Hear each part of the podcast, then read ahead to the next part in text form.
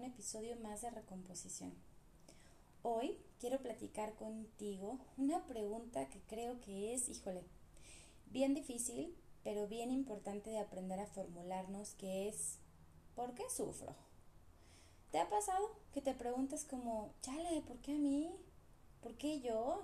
¿Por qué me pasan estas cosas? Este episodio es para ti porque voy a compartir contigo algunas ideas de lo que desde mi clínica, desde mi estudio, he podido ir entendiendo que responde la pregunta de por qué sufrimos. Y me parece que si podemos responder esta pregunta con un poquito más de claridad o al menos un poquito de dirección, podremos seguramente encontrar con más claridad recursos, herramientas, respuestas para poner en acción y poder de alguna forma sobrellevar, atemperar, entender, sanar eso que nos hace crujir y doler el corazón. Eso que nos hace tener que sacar las fuerzas, el punch, la fortaleza para, ay, para sostenerlos en la adversidad y para poder salir, ojalá también, con un poco o un mucho de aprendizaje de eso que nos hace doler. Es una pregunta compleja porque vas a ver que te va a terminar confrontando contigo mismo, contigo misma, pero que si estás listo, te invito a que te quedes.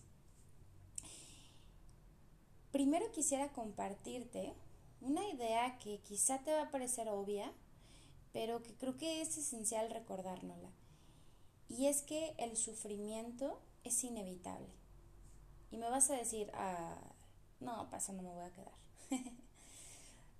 Sin embargo, vale la pena hacer la pausa y reconocer que sí, claro, hay de sufrimientos a sufrimientos y un montón va a depender de cómo lo afrontas y qué haces con eso, pero sí o sí, la vida implica una dosis de sufrimiento inevitable, inevitable, porque hemos platicado a lo largo de todos estos episodios de una u otra manera cómo en nuestra vida nos vemos confrontados a situaciones de cambio.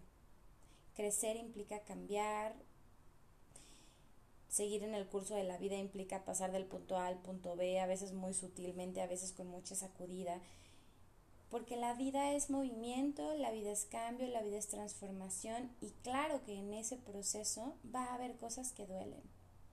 Hay vínculos que tienen fecha de caducidad, hay situaciones externas que nos descolocan, hay situaciones, digamos, normativas de la vida, es decir, que están dentro de lo esperable de alguna forma y que nos duelen nos duele dejar la casa de los padres, nos duele salir de la comodidad, nos duele a veces aprender a ser adultos, nos duele aprender a hacer renuncias, descubrirnos a nosotros, soltar amistades, cambiar de ciudad, emprender nuevos proyectos, dejar proyectos. Y también es cierto que hay influencias que llamamos no normativas que hacen que duela más, que pueden ser situaciones traumáticas, situaciones muy fuertes, que son aquellas que no están dentro de la norma, que muera un familiar a destiempo, que te diagnostiquen a ti o a alguien que quieres una enfermedad, que te divorcies porque no estaba en los planes, que, que pasen cosas ambientales, económicas, sociales, familiares, que no estaban en lo esperado, no estaban en los planes y órale, te pasó. Así que sufrir es parte de la vida y lo tenemos desde que nacemos. Imagínate poco no, tú estás bien calientito ahí flotando en la panza de tu mami, bien calientita y le sales al mundo, te dan la nalgada, agarra el aire, ponte a llorar, bienvenido al mundo donde empieza la mera cosa buena. Nuestra mente, fíjate, se organiza desde el principio como en polos, placer, displacer, tensión, distensión, ¿no? presencia, ausencia, renuncia, conquista. Renunciamos al calorcito y a la seguridad de nuestra mami para conquistar la vida y salir y enfrentarnos a ello, ¿no? Renunciamos a la seguridad a veces de esos papis para ir a la búsqueda de la autonomía, ¿no? Sentimos experiencias placenteras que nos hacen reconocer las placenteras. Tenemos estados de tensión que nos movilizan a buscar lo que necesitamos. Agua, comida, compañía, dinero, trabajo, viajes que nos hagan regresar a ese estado como de equilibrio y de homeostasis. Nuestra vida está organizada en ese vaivén en el que tenemos, no tenemos, vamos para arriba, vamos para abajo, estamos muy contentos, tenemos una pérdida, porque finalmente piénsale. La tensión, el displacer, el dolor nos movilizan. No nos gustan, pero son situaciones que son inevitables y que nos hacen ir como avanzando en los niveles del Nintendo de la vida. que nos hacen desbloquear miedos, nos hacen desbloquear así como cuando te comías las estrellitas o las canjeabas en Mario Kart por, por cosas que necesitabas para ir avanzando en la carrera, pues también, ¿no? Desbloqueas, adquieres fortalezas, renuncias a cosas y te vas preparando más porque en lo que nos duele también está la capacidad de recomponer, hacer introspección, conectar. Quizá te acuerdas y si no lo has escuchado, lánzate, también es un episodio que te va a servir a la pregunta de qué hacemos con la tristeza, donde yo te contaba cómo la tristeza es una emoción que también tiene su función y es reconectar con lo propio. Piensa en una situación donde has dolido y sí o no es una experiencia que te invita a hacer pausa, porque te preguntas, ¿por qué a mí? ¿Por qué pasó esto? Y muchas veces nos va a llevar a, a una disposición como a reparar. A veces vamos a la búsqueda de vínculos, aprendemos a pedir perdón, aprendemos a vulnerarnos, a decirle al otro lo que pensamos, a pedir un poco, a establecer límites. Todo eso, sí, todo eso sale de lo que sufrimos también. Aprendemos a mirarnos, a veces nos reprochamos, pero después aprendemos a ser un poco compasivos con nosotros y miramos dentro para aprender a cuestionarnos, ¿y esto por qué me duele tanto a mí? ¿Le dolerá igual a otros? ¿Habrá sido diferente si yo hubiera hecho tal o cual? ¿Soy yo? ¿Es el otro? ¿Somos los dos? Fíjate cómo en lo que nos duele se pueden abrir un montón de abanico de preguntas que te van a llevar a conocerte mejor, a transformarte y sí, a la palabra que es la que nos atraviesa en este podcast, a recomponerte. Así que de entrada, date la chance de reconocer que vas a sufrir, que vas a doler y que si tú crees que la vida no duele y que todo va muy bonito, aguas, porque seguramente eso podrá hacer que vivas los momentos de dolor mucho más grandes porque piensas que es terrible, porque solo a ti, porque la vida es muy injusta. Y sí, la vida a veces está fregada. Y la vida a veces nos va a presentar cosas que nos parecen injustas y nos parecen terribles y mucho de lo que te va a ayudar a sostenerte es reconocer que eso es parte de. Y que nos gustaría que fuera diferente y nos gustaría que en el mundo a veces no hubiera violencia, no hubiera enfermedades, no hubiera feminicidios, no hubiera maltrato animal, no hubiera etcétera, etcétera, etcétera, toda la lista de las cosas que a ti te hagan sufrir y doler, pero están y negarlas nos hace doler más y reconocer que es inevitable y reconocer que además hay cosas internas que es inevitable que duelan porque hay vínculos con fecha de caducidad, porque hay renuncias que tenemos que hacer, porque crecer también es renunciar, para conquistar algo hay que hacer espacios. Date la chance. Entre más claro tengas eso, creo que más listo y lista vas a estar para transitarlo. La número dos es que cuando hablamos del por qué sufrimos, creo que también vale la pena pensar que tiene que ver con que el sufrimiento es personal. Cuando hablábamos de encender tus emociones, decíamos que las emociones tienen diferentes componentes y uno de ellos es el componente subjetivo, es decir, lo personal, lo individual, lo que tiene que ver con tu historia, tus experiencias previas, tu filosofía de vida, tu proyecto de vida, lo que eres. Y esto me parece bien importante porque tiene que ver con un proceso psicológico que es la percepción, es decir, allá afuera están las cosas que pasan, ¿no? Eso que podríamos llamar la realidad, grandes comillas, objetiva, pero que todos estamos observándola, recibiendo la información y haciendo de ella una interpretación. Esa es la percepción. Cuando de eso que estamos percibiendo recibiendo, perdón, percibimos, es decir, interpretamos. Ah, yo creo que el otro está haciendo esto por esta razón. Ah, esto está bonito. Ah, esto está la fregada. Ah, esto es injusto. Ah, esto es justo. Cada valoración que hacemos de la realidad es un proceso cognitivo, psicológico, donde nosotros estamos poniendo nuestros lentes que tiene que ver con nuestro autoconcepto, nuestra historia de vida, nuestros traumas, nuestros miedos y échale todo lo que quieras a la bolsita. En ese sentido, el dolor es bien personal y cada quien duele a su forma, a su ritmo y a su tiempo. Ay, parece obvio, pero te invitaría aquí a dos cosas. Uno, a ser cuidadosa, cuidadoso, empático de lo que haces con el dolor que otros te cuentan o te ponen de frente. Oye, es que poco no es terrible cuando estás contando algo y, uy, no, no, hombre, eso no es nada. Vieras lo que le pasó a fulanita, no, esas sí son tragedias. Ah, pues, no, pues entonces ya, invalidada la mía, ¿no? Estás exagerando, ¿eh? O sea, no es para tanto. Eh, yo recuerdo mucho cuando trabajaba con adolescentes y les rompían el corazón y los papás como de, ay, de amor no te vas a morir, hombre, así nos pasa a todos. Bueno, chances, sí. Pero tú tienes 15, 14, tú no tienes 50, 40 como tus papás que ya vivieron. Hasta ahí es tu realidad. Nunca antes has sentido otra cosa. Eso se siente como la ruptura más grande de tu vida. A lo mejor cuando tengas 40 vas a decir, no, sí, la de la prepa no estuvo tan terrible. O incluso la sigues pensando igual, ¿no? Mucho cuidado, ¿no?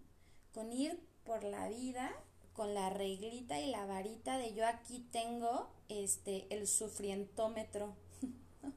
Porque no hay. Ah, mire, este, pues este, perder al novio, pues del 1 al 5 puntos. Uh, no, pero si es la mamá hasta el 10, ¿eh? Y mire, si es el trabajo un 7, no inventes. No es así, ¿verdad? Es personal. Y muchas veces parece una bobada, pero vamos, vas por la vida con tu reglita, ¿no? Y sin darte cuenta emites juicios del dolor de otros. A mí me ha tocado escucharlo con varios pacientes que me cuentan cómo en sus vínculos cercanos les dicen que exageran, los invalidan, les ponen ejemplos de las propias experiencias diciendo, bueno, sí, pero es que a mí, ¿no? Y entonces, pues sácate tú con tu sufrimiento. O, pues bueno, pero te vas a dar cuenta porque es que yo ya tengo más tiempo de terapia. O sea, no son competencias, ¿verdad? O sea, no es a quién le dolió más. Quizá hasta la misma experiencia la cataloguemos diferente, ¿no? Habrá quien diga, eh, ah, pues yo también me separé de mi pareja, pero pues no fue tan terrible. Y habrá quien diga, para mí fue lo más terrible de todo. Otra vez, cada quien a su tiempo, a su ritmo y a su experiencia. Entonces, cuidado con, ir midiendo como a los demás, con comparar, con descalificar, pero sobre todo también, cuidado, defiende, enuncia, cuida tu dolor cuando alguien lo quiere invalidar. Es que pasa un chorro. Y luego hasta pena hay quien dice, no, pues no lo voy a decir, porque pues, ¿no? O sea, a mí me tocan pacientes que dicen como, bueno, es una tontería, pero ¿por qué va a ser tonto si es algo que te pasó a ti? Bueno, o sea, te vas a reír, Ana Pau, ¿por qué me voy a reír si a ti te duele? ¿No? Pero son frasecitas que luego uno suelta porque está muy acostumbrado, acostumbrada a que en su historia le dijeron como, ay, es que eres bien dramática, es que eres bien sensible, ay, tú siempre bien llorona, ay, cómo te azotas, ya habrá por ahí otra línea donde podríamos pensar, sí, personas que se colocan en lugares como de la víctima. Pero en general yo te diría, ten cuidado porque nuestras emociones, sí, como hablábamos en el capítulo, a veces están un poco distorsionadas porque percibimos la realidad bajo supuestos que no son. Sin embargo, de forma general, tu dolor es tuyo. Y no porque a alguien le pasó algo mejor, peor, diferente, más grande, más chiquito en intensidad, de según su propia regla de sufrir, su propio puntaje, descalifiques el tuyo. Porque cuando lo haces, ese sufrimiento se encapsula, lo dejas pasar, haces como que no está, pero sí está. Y si no lo enfrentas, y si no lo asumes, y si no lo enuncias, pues ¿cómo le vas a hacer para transitarlo? Cuida el de otros, pero defiende el tuyo y reconoce que es tuyo, que a ti te puede doler de la forma en que tú quieras y que tú vas a colocar en tu propia escala las diferentes situaciones de tu vida y las vas a ir integrando y conforme las vayas como elaborando, las vas a ir poniendo como en este collage de lo que te conforma y te vas a dar cuenta que quizá otros que pasaron por algo parecido coincidan contigo o quizá lo pongan en otra escala y está bien cada uno lo acomoda como puede y hace con lo que tiene lo mejor que puede. Y sí, la tres, yo te diría, ten cuidado en reconocer en ti o en otros que si bien sufrimos y dolemos, es cierto que hay intensidades y que hay que checar de alguna manera la congruencia entre la situación y los efectos. Hay dolores que de pronto, porque la persona tiene recursos quizá más limitados, redes de apoyo muy pequeñas o no hay redes de apoyo, historias de mucha vulnerabilidad, quizá de mucha ausencia de contención, que ciertas situaciones de la vida, alguna vez una paciente me dijo, la hacía sentir un mazapán, que te desmoronas, ¿no? Y que entonces hay que tener cuidado que si de lo que tú tienes o ves a otros que quieres, que a su alrededor no hay tanto que los cache y se van a sentir mazapanes, vayan a espacios seguros y puedas decir, ya sé que uno sufre, pero es que esta tristeza me está costando más de lo que yo esperaría, me estoy sintiendo desmoronar. No siento que sea una tristeza así como localizable, porque pasa, ¿no? Imagínate, hay tristezas, no sé, de pronto dices, mm, híjole, mm, me rompió en el corazón, pero yo puedo seguir yendo a trabajar y sigo siendo productivo y me doy mi ratito de tristeza y lloro y todo, pero no me trastoca toda mi persona. Yo puedo pensar que de pronto perdí a alguien y me duele un montón, pero lo integro en mi vida, sigo pudiendo disfrutar otras cosas, sé que me siento muy triste, pero no, no cuestiono mi vida, no cuestiono el sentido de vida, ahí la llevo. Sin embargo, hay otras tristezas que trastocan todo tu ser hay pérdidas que de pronto dejan a las personas como en estados descolocados, como de shock, cuestionando lo propio, yendo a estados como depres, que ahí sí vale la pena decir, creo que esto estuvo muy fuerte. O creo que igual y no está tan fuerte, pero es que yo no estoy fuerte. Y entonces acudir a tu red de apoyo o acudir, como siempre te digo, a un espacio de psicoterapia, que es un lugar seguro, profesional y que puede estar ahí para acompañarte saber identificar las tristezas en nuestra propia reglita, ¿te fijas? No con los otros, pero decir, mí mismo, esto ya no está normal, ya no estás disfrutando, no te estás arreglando, estás perdiendo, el, te estás cuestionando cosas que antes no, prende tu red flag, cuídate y atiéndete. Dicho todo lo anterior, ahí te van tres como capitas que yo en lo que he escuchado en mis años de clínica, en lo que he podido estudiar, podría condensarlas de alguna manera en esas tres que espero te sirvan. La primera es que sufrimos muchas veces por lo que nos hacen. Sí, la neta del planeta es que a veces nos hacen cosas y no las vamos a venir y a veces ni siquiera tiene que ver con lo algo que nosotros podamos controlar o cambiar y nos duele de repente hay corte de personal y estás en la lista y te dijeron que ya no. Tienes un jefe pedante y de pronto grosero. ¿Tiene que ver contigo? No, tiene que ver con ese tipo de líder que no da una y que te hace cosas que te lastiman y que te hace cosas de repente que no son muy justas, ¿no? De pronto hay una situación económica que no tiene que ver contigo y te pasa algo el otro te corta, ya no quiere andar contigo, te hacen cosas, nos hacen cosas.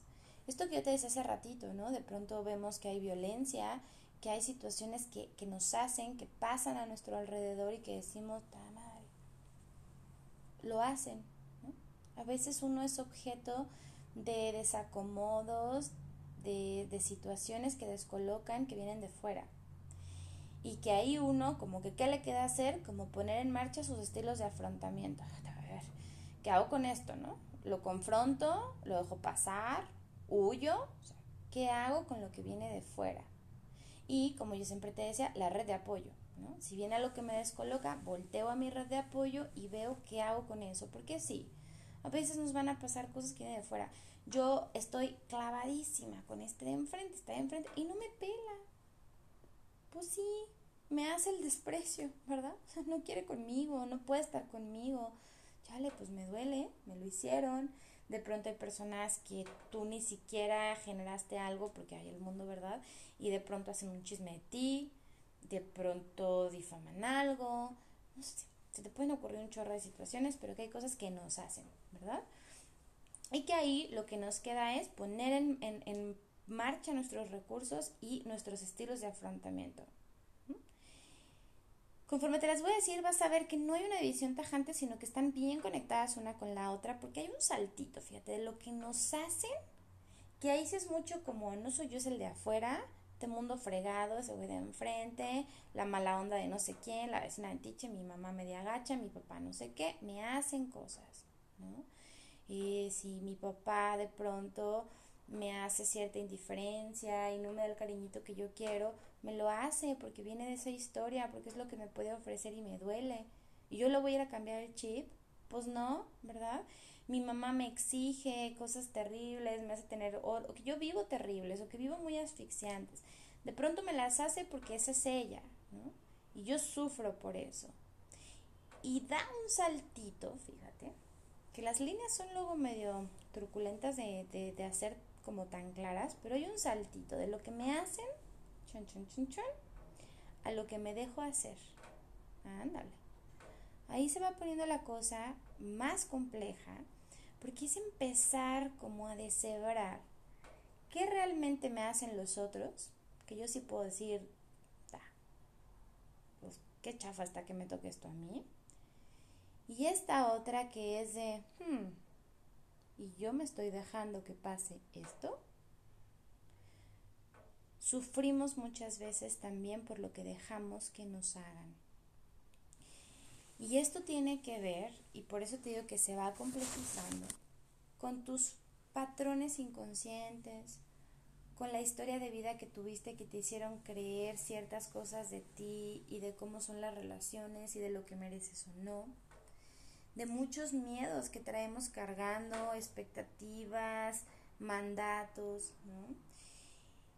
Y que entonces te hacen sostener o silenciar o permitir cosas que te hacen doler. Me choca cómo me trata mi pareja, pero ¿por qué dejo que me hable de esa forma?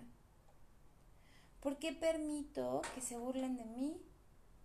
¿Por qué sigo yendo a estas situaciones donde los otros me agreden? ¿Por qué si digo que no me gusta esta relación, no me voy? Porque si todos los días llego mentando madres del trabajo, sigo estando ahí y no busco otra cosa. ¿Por qué dejo que los demás me hagan cosas? Fíjate qué difícil pregunta. Y difícil te lo digo porque implica un trabajo muy interno que es ya no es esta víctima, la víctima que, dice como, ay, qué gachos todos que me maltratan. Oye, pensándolo bien, ¿y yo por qué dejo que me lo hagan? Y aquí, fíjate, viene creo que una pregunta muy valiosa que es, como que en la balanza, generalmente cuando te pones en una situación en la que sufres por lo que te dejan hacer, suele haber detrás un miedo que tú crees que es más grande, que entonces prefieres pagar el precio de ese sufrimiento que brincar a este otro lado y enfrentar este otro. Es decir, habrá quien diga, la verdad es que yo prefiero sufrir, no lo dices así de consciente, ¿no? así de organizado, pero es como si dijeras, la verdad prefiero sufrir ese trabajo esclavizante que la angustia de tener que estar buscando algo y enfrentarme a esta situación. La neta, la neta es que yo, yo sufro de una relación en la que no estoy pleno, en la que me dicen cosas que no me gustan, en la que despierto y no me encanta, que sentir que estoy solo y sola y tener que replantear mi vida. Fíjate qué fuerte está esto porque te invita a la pregunta sobre tus propios miedos, sobre tus propias creencias de lo que eres capaz o no, de lo que mereces o no y que sufres muchas veces porque estás atorado en estos loops y en estas espirales de lo que entendiste que es la vida, el amor, el trabajo, el éxito, el modelo del bien ser. ¿no? Sufres buscando un modelo de excelencia y perfección porque quizá en el fondo te da más miedo no tener la aprobación y el reconocimiento de tu familia. Te dejas cotorrear y bajonear por los cuates porque está peor que no te inviten pero sufres, estás pagando un precio que la neta no te gusta. Sufres en silencio por muchas cosas, o a veces ni tan en silencio, porque te dejas hacer cosas, porque detrás quizá tienes miedo a que pasen otras. Y ahí lánzate el episodio del miedo al cambio, porque, híjole, los miedos son bien cañones, nos paralizan y eso nos hacen sufrir porque a cambio estás pagando otra cosa, porque no quieres voltear a ver esas otras opciones que a veces, si te das la chance, te das cuenta que igual y no están tan peor. O de verdad, de verdad crees que el sufrimiento del que te estás dejando hacer, ¿de verdad vale la pena? ¿Es tan terrible lo que hay del otro lado? Solo tú vas a poder responder esa pregunta. Y está cañón, porque cuando uno empieza procesos psicoterapéuticos y uno empieza a, preguntarse sobre esto, viene la hermosa responsabilidad afectiva y viene la conciencia sobre uno y de decir, ah, su madre. Entonces de lo que yo sufro, yo también lo genero. Y sí, porque ahí vamos al tercer brinquito, que es como ir más adentro pelando la cebollita sufro por lo que me hacen, que está un poquito conectado con lo que me dejó hacer. Y hay esta última que es lo que me hago a mí mismo. Mi misma, mi mismo, tenemos que hablar porque nos estamos haciendo esto. Ta madre. Si yo ya sé que esta persona me está diciendo esto sobre su tipo de relación, ¿por qué voy y me pongo ahí? ¿Por qué estoy teniendo estas situaciones de riesgo? Y luego digo que ¿por qué me pasa a mí? ¿Por qué nos hacemos daño? Es una pregunta, fíjate, que quizá muchos van a decir, ah, no, pues estás loca. Nadie se hace daño porque quiere, ni madres, pues sí. Hay dentro de, de todos estos planteamientos, fíjate, eh, Freud lo así, lo, lo, plantea en un trabajo que, que, fíjate, titula Más allá del principio del placer y es que tiene que ver con cómo muchas veces en las situaciones que dolemos obtenemos cierto tipo de placer. Ah, caray. Andamos de masoquistas, pues no en el sentido de la palabra como tal, sino más yo te invitaría a pensar la palabra de la ganancia secundaria.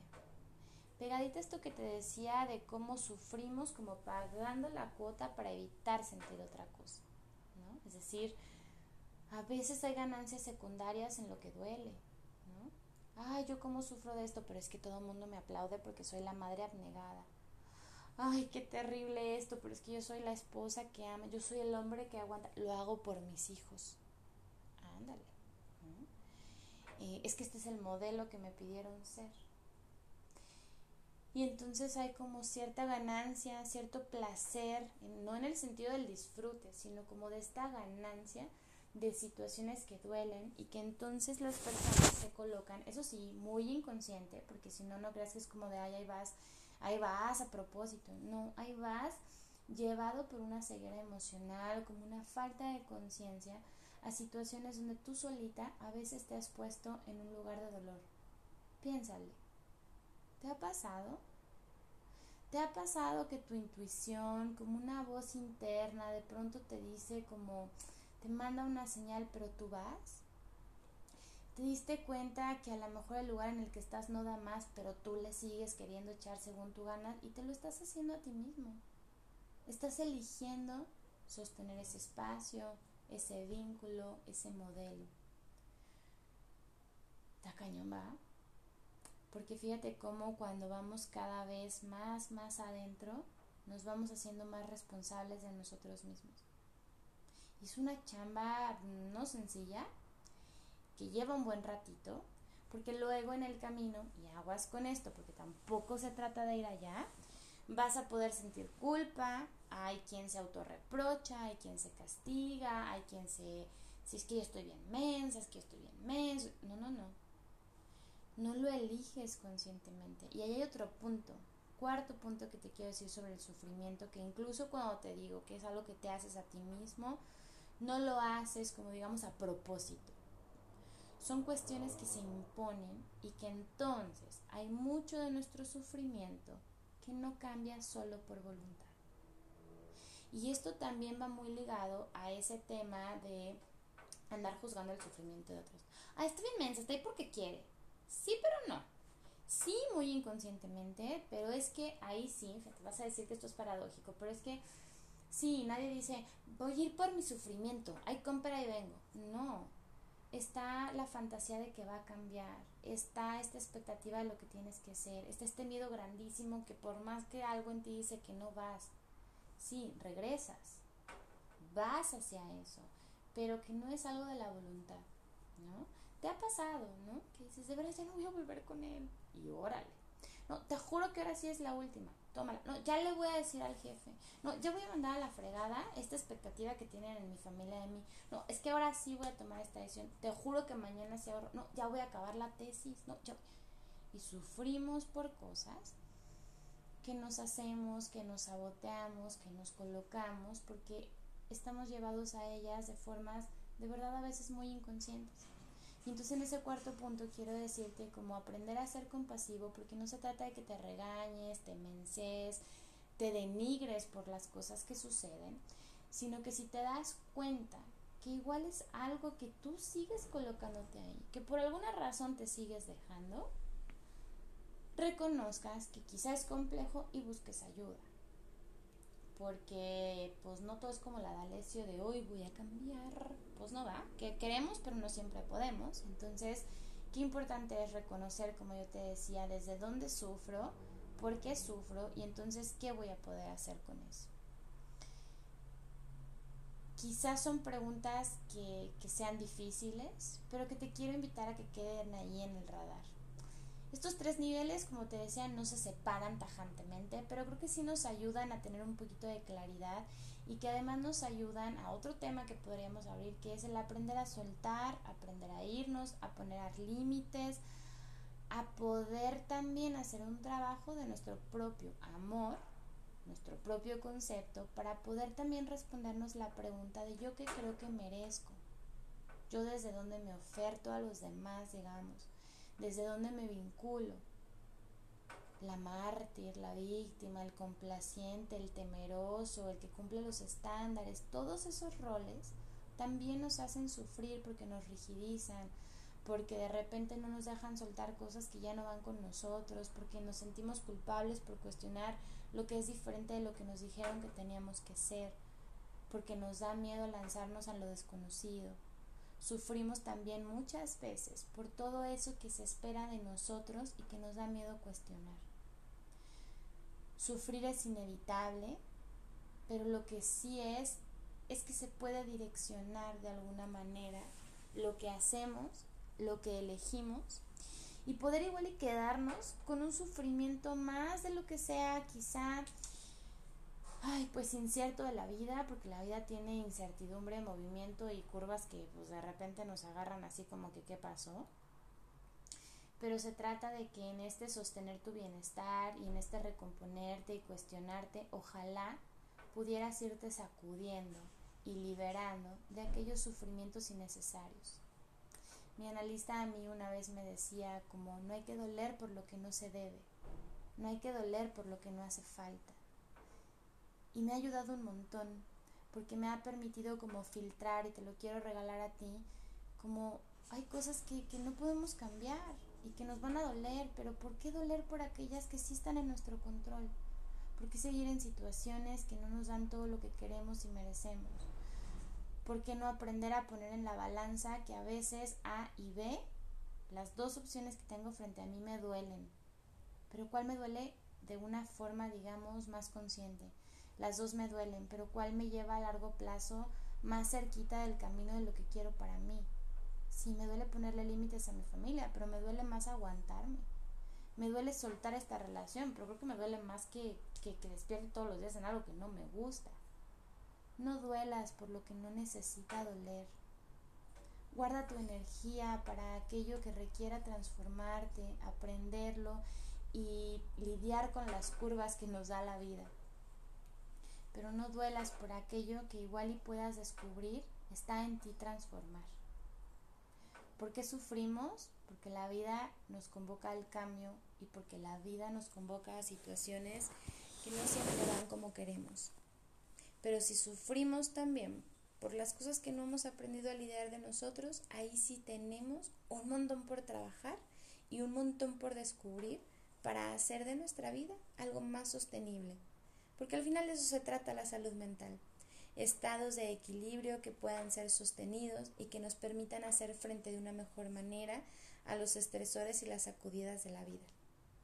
Así que quiero regalarte estas preguntas y que te permitas cuestionarte, acuérdate desde el amor, desde la compasión y no desde el ningunearte y del, desde el tratarte mal. Y que si descubres que hay algo que puedas cambiar y que quizá te está haciendo muy difícil o que duele mucho y que trastoca todo tu ser, acuérdate que también puedes pedir ayuda. Que el sufrir sea lo más llevadero posible y que si algo duele puedas aprender algo de esa experiencia y que no todo es voluntad y que a veces, la mayoría, necesitamos de un acompañante o de varios acompañantes.